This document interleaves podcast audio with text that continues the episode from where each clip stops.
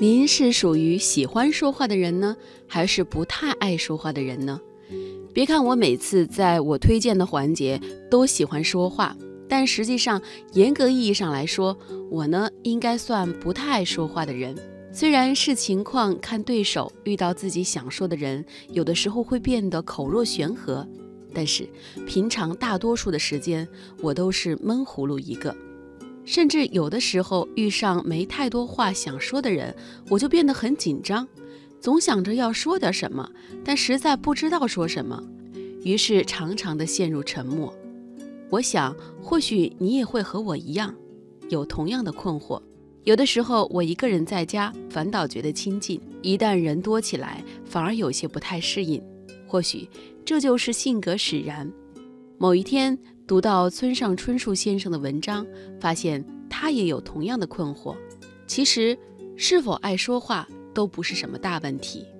我们一起来分享他的文章：不爱说话的人，请努力生活。对我而言，接电话是苦差一桩，在派对上跟别人交谈也是弱项，回答采访同样令我心力交瘁。甚至连回封邮件都觉得疲惫不堪，让我跟人家做对谈或者书信往来之类的工作，我一律回绝。假如命令我闭嘴，我可以永远闭口不言，也不会感到有丝毫的痛苦。独自一人看看书，听听音乐，到外边逛逛，跟猫玩一玩，一个星期很快就过去了。上大学的时候，我过着单身生活，有的时候一连半个月都不跟人家说一句话。然而，我这样沉默寡言的人也有一段例外的时间，从二十四岁到三十二岁，有七年半的时间，我阴差阳错地靠服务业维持生计。由于我不愿意进公司工作，便借来钱开了一家店，放放爵士乐唱片，搞搞现场演奏会。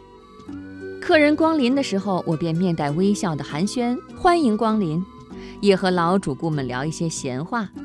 尽管觉得看样子我干不来这种活计，但是想到是为了生活，也就拼命地应对下来了。遇到话多又无聊的客人，也耐着性子亲切地陪他聊天。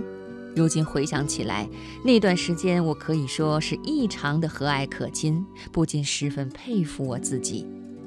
不过多年以后和当年的熟人重逢，我常常被告知，春树君很久以前就对人爱理不理的，没怎么说过话。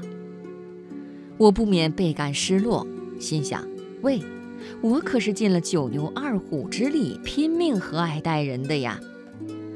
早知如此，干脆一开始就不必勉强，顺其自然得了。但当年我的确曾经以自己的方式努力和蔼待人，这份感触至今仍然牢牢地留在我的心里。尽管当时并没有起什么作用，但是我觉得，正是关于那份感触的记忆，坚实地支撑着我现在，就像一种社会训练。恐怕人生中注定有那么一段时间，要狠狠使用平时很少用得到的肌肉，哪怕这种努力并没有结果。